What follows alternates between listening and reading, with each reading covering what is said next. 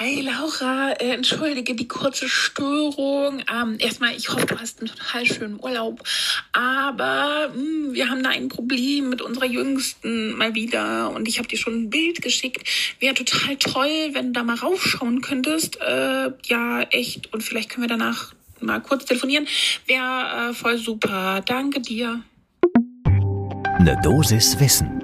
Der Podcast für Health Professionals. Ja, und damit willkommen zurück aus der Sommerpause bei Ne Dosis Wissen. Sehr schön, äh, freut mich, dass ihr alle wieder dabei seid. Und ab heute gibt's auch wieder jeden Werktag ab sechs in der Früh von meinem Kollegen Dennis Ballwieser und mir Wichtiges und Interessantes für Menschen im Gesundheitswesen. Heute ist Dienstag, der 13. September 2022. Mein Name ist Laura Weißenburger und ich bin Ärztin und wissenschaftliche Redakteurin bei der Apothekenumschau. Und heute soll es, wie ihr vielleicht jetzt eben gerade schon durch den kleinen Teaser erraten habt, darum gehen, wie wir damit umgehen können, wenn wir Anfragen von Freundinnen, Freunden oder auch Familie bekommen, ob wir da mal nicht ganz kurz raufschauen können. Also letztendlich um eine Diagnose oder auch Behandlung sogar gebeten werden. Das ist nämlich manchmal gar nicht so einfach, beziehungsweise da sollte man einige Dinge zu bedenken.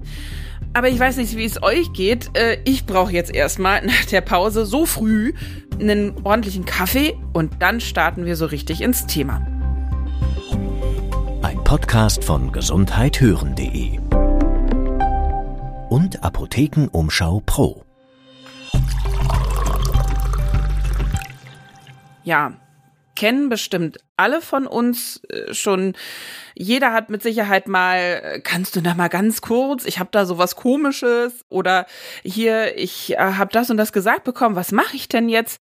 Das hat bestimmt jeder von uns schon mal erlebt. Und wir wären ja auch nicht alle Ärztinnen und Ärzte geworden, wenn uns dieses Helfen, wenn Hilfe nötig ist und Hilfe anbieten, total fremd wäre. Das heißt, natürlich tut man dann auch was, beziehungsweise reagiert natürlich irgendwie auf diese Anfrage. Das bestätigt zum Beispiel auch eine Umfrage, die vom BDC, also vom Bund äh, Deutscher Chirurgen durchgeführt wurde ist auch abzurufen unter kaga.com. Alle Quellen und Links und so weiter findet ihr wie immer in unseren Show Notes, wie gewohnt. Genau, und bei dieser Umfrage kam raus, sehr, sehr viele Ärztinnen und Ärzte reagieren natürlich auf diese Fragestellung, behandeln dementsprechend häufig Freundinnen, Freunde und auch Angehörige. Und zu einem ähnlichen Ergebnis ist auch eine Umfrage von Medscape, das ist also ein amerikanisches Magazin, gekommen. Da haben 96 Prozent angegeben, ja, Ratschläge habe ich schon mal erteilt, habe eventuell sogar weiter behandelt. Ja, da gibt's natürlich unterschiedliche äh, Stufen von Ratschlägen. Das heißt also so total unbedenklich ist natürlich sowas wie allgemeingültiges auf die Ernährung achten, ja, Sport machen, nicht rauchen, das ist glaube ich, nichts Neues, wenn wir das erzählen. Auch solche Fragen wie, oh, ich habe da neulich zu dem und dem was gelesen oder irgendwie kam mir das, weiß ich nicht, Psoriasis, was ist das eigentlich? Oder jemand hat neulich über COPD gesprochen, weißt du dazu was? Kannst du da mal was erklären? Das ist total unproblematisch, ganz klar. Aber sobald wir konkreter werden, das heißt also, sobald es auch eine konkretere Fragestellung oder Frage nach Hilfe ist, wird's schwieriger. Also wirklich konkrete Behandlung die man machen soll, Beratung, die man plötzlich durchführt, wo wir quasi die Grenze vom freundschaftlichen, ich erkläre das mal, zum professionellen überschreiten. Und da gibt es auch offizielle Empfehlungen, zum Beispiel von der American Medical Association, von der AMA, im Rahmen eines Code of Methical Ethics. Auch den könnt ihr natürlich nachlesen. Und die schreiben explizit, bitte, bitte keine Behandlung von Familienangehörigen. Nur unter relativ speziellen Bedingungen, Notfall, keine andere Möglichkeit, keine andere Ärztin, Arzt verfügbar, soll man das letztendlich tun. Und warum raten Sie dazu? Weil sowas ist ja mal schnell gemacht. Ich meine, ich habe auch schon mal eine Platzwunde bei meinem Jüngsten versorgt, ähm, weil ich natürlich alles zu Hause habe. Ich habe einen Hautkleber und ich habe ein paar Steristrips. Und wenn ich sage, ich habe jetzt zig Platzwunden in meiner, also mehrere Tausende, äh, wahrscheinlich in meiner Notaufnahmezeit gesehen. Ja, das kann ich doch kurz mal zusammenkleben. Klar, mache ich das. Und auch natürlich habe ich schon mal was Größeres verbunden, wenn man sich verletzt hat.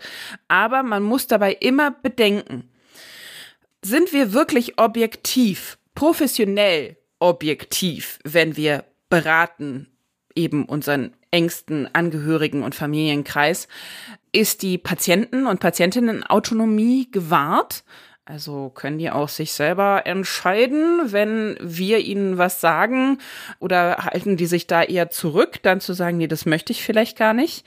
Dazu gehört dann, das ist dann so eine Grauzone, das geht schon über. In Amerika heißt es Informed Consent, also wirklich nach einer vernünftigen Aufklärung dass eine bewusste Einwilligung gegeben wird, eben in das, was ich dann als Angehörige und Ärztin tue. Das heißt, davon kann ich gar nicht unbedingt ausgehen, dass das ja dann so gewünscht ist. Ich mache das halt einfach und der andere denkt vielleicht, naja, ich muss ja, ich habe ja nachgefragt. Aber mh, hm, ihr merkt, das ist eigentlich eine relativ schwierige Geschichte. Da bewegen wir uns auf einem sehr, sehr schmalen Grad. Und das würden wir natürlich so nie im professionellen Alltag mit uns fremden Menschen machen. Also wir würden ja nicht sagen, hier, ich, Sie sind ja in die Notaufnahme gekommen, also machen wir das jetzt zack, zack, zack. Ja, äh, hier ist übrigens der OP-Saal und ab geht's in die Blindarmentfernung. Das, das geht ja gar nicht. Das ist ja rechtlich alles geklärt. Wir müssen aufklären, wir müssen Alternativen aufzeigen und besprechen. Und das tun wir aber eben eventuell gar nicht, wenn wir dann eben mit Freunden und Familien umgehen. Dazu kommt noch, dieses ganze Drumherum, das ist vielleicht auch nicht korrekt gemacht, wie wir es eigentlich im Berufsalltag machen würden. Sowas wie zum Beispiel, würden wir uns wirklich trauen, äh, meinetwegen den Schwiegervater oder derartiges mit intimen Fragen zu belangen. Sprich also, wie sieht's denn aus mit dem Sexleben und kannst du noch eine Erektion bekommen? Ja, nur so als Beispiel. Das wäre jetzt so ziemlich das Unangenehmste, was mir einfallen würde. Aber das sind natürlich Fragen, die ich im normalen Klinikalltag stellen würde, weil da bin ich ja professionell als Ärztin tätig. Meinem Schwiegervater stelle ich die aber eher weniger gerne. Genau, und dann kommt da noch natürlich neben den Fragen noch einiges drauf. Wir können im Privaten nicht einfach so eine Untersuchung veranlassen, die wir normalerweise machen würden. Ja, also hier, ich schicke sie jetzt gleich mal weiter in die Sono. Wir machen Ultraschall oder oh, da sollte man gleich mal ein Röntgen machen. Die Möglichkeit haben wir ja gar nicht. Das heißt also, das, wie, wie soll man da weitermachen? Das geht nicht eben ausführliche Anamnese, da spielen die Fragen so ein bisschen rein und natürlich auch das Follow-up. Ja, wenn ich dann was gemacht habe oder einen Rat erteilt habe, normalerweise würde ich ja dann in der Klinik oder in der Praxis sagen, so, und jetzt schauen wir nochmal, gut, wie ist es denn geworden? Und okay, da müssen wir jetzt aber Folgendes beachten, noch für die Nachsorge und da kommen sie dann in der Woche nochmal wieder. Das wird eher vergessen weil man sich eben nicht im Berufsalltag und in der professionellen Umgebung bewegt. Und natürlich, und das ist vielleicht das Offensichtlichste für einige oder bei einigen Fragestellungen zumindest, ist, gehört diese Frage überhaupt in mein Fachgebiet? Das heißt, bin ich dafür tatsächlich ausgebildet? Weil nur weil ich mal vor 10, 20, 30, 40 Jahren vielleicht sogar meine Approbation erhalten habe und ein Staatsexamen gemacht habe, heißt es ja nicht, dass ich immer noch Expertin für Hautausschläge bin oder für ophthalmologische Probleme. Ja, wenn ich jetzt gut Allgemeinmedizinerin, dann sehe ich eventuell mehr von der wilden Wiese. Aber wenn ich jetzt äh, ganz spezifisch unterwegs bin und ich mache halt seit 20 Jahren meine Knie-OPs, bin ich vielleicht nicht der richtige Ansprechpartner, die richtige Ansprechpartnerin für neurologische Problematiken. Wir haben auch bei der Bundesärztekammer nachgefragt. Wie ist denn das in Deutschland? Gibt es hier irgendwie Regelungen oder Empfehlungen oder sowas? Und nein, es gibt keine offiziellen ethischen Empfehlungen. Das fehlt hierzulande komplett. Das hat auch das Ärzteblatt vor ein paar Jahren schon beschrieben, dass das eigentlich ein Problem ist.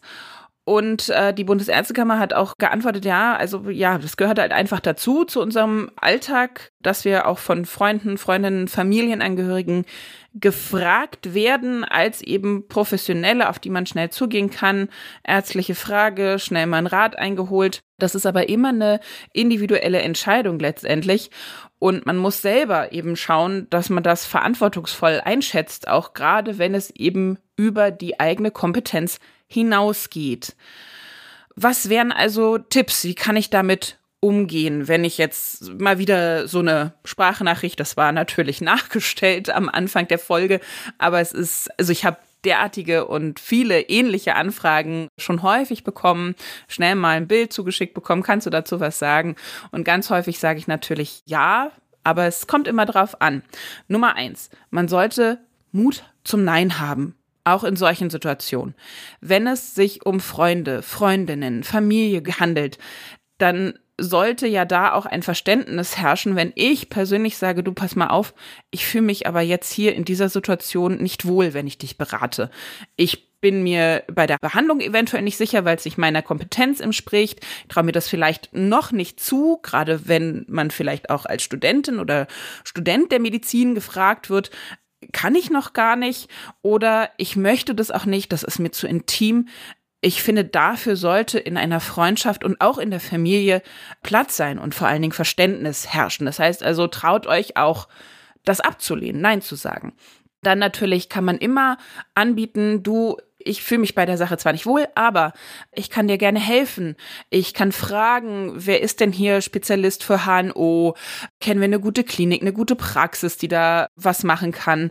Ich helfe dir gerne, dich im Gesundheitssystem zurechtzufinden. Ich gucke mit dir gerne nach den richtigen Ansprechpartnern für dieses oder jenes Problem.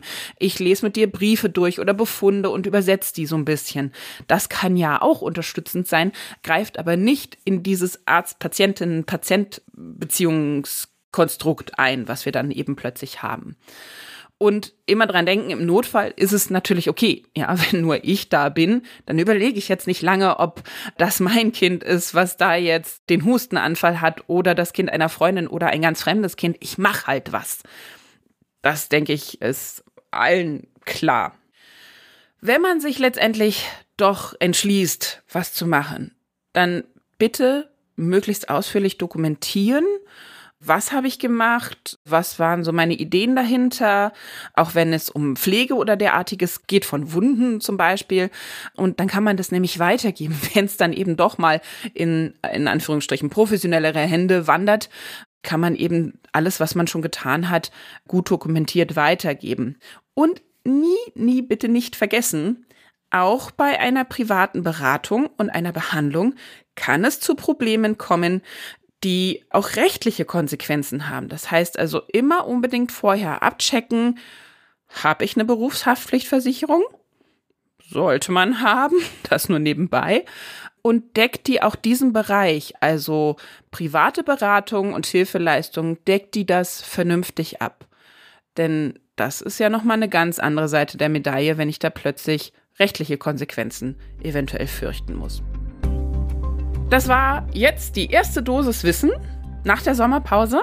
Und ich darf auch gleich ankündigen, im Laufe dieser Woche werden wir noch ein paar Spezialausgaben bringen, denn es ist zurzeit Expo Farm in München, beziehungsweise die startet morgen, also am Mittwoch. Deshalb gleich der Tipp, abonniert uns doch sofort, wenn ihr das jetzt noch nicht getan habt. Einfach bei Spotify oder Apple Podcasts oder wo immer ihr Podcasts hört, auf Folgen klicken. Dann verpasst ihr diese speziellen Folgen, die wir dazu haben werden, nicht und natürlich auch alle anderen Folgen nicht. Ein Podcast von gesundheithören.de und Apothekenumschau Pro.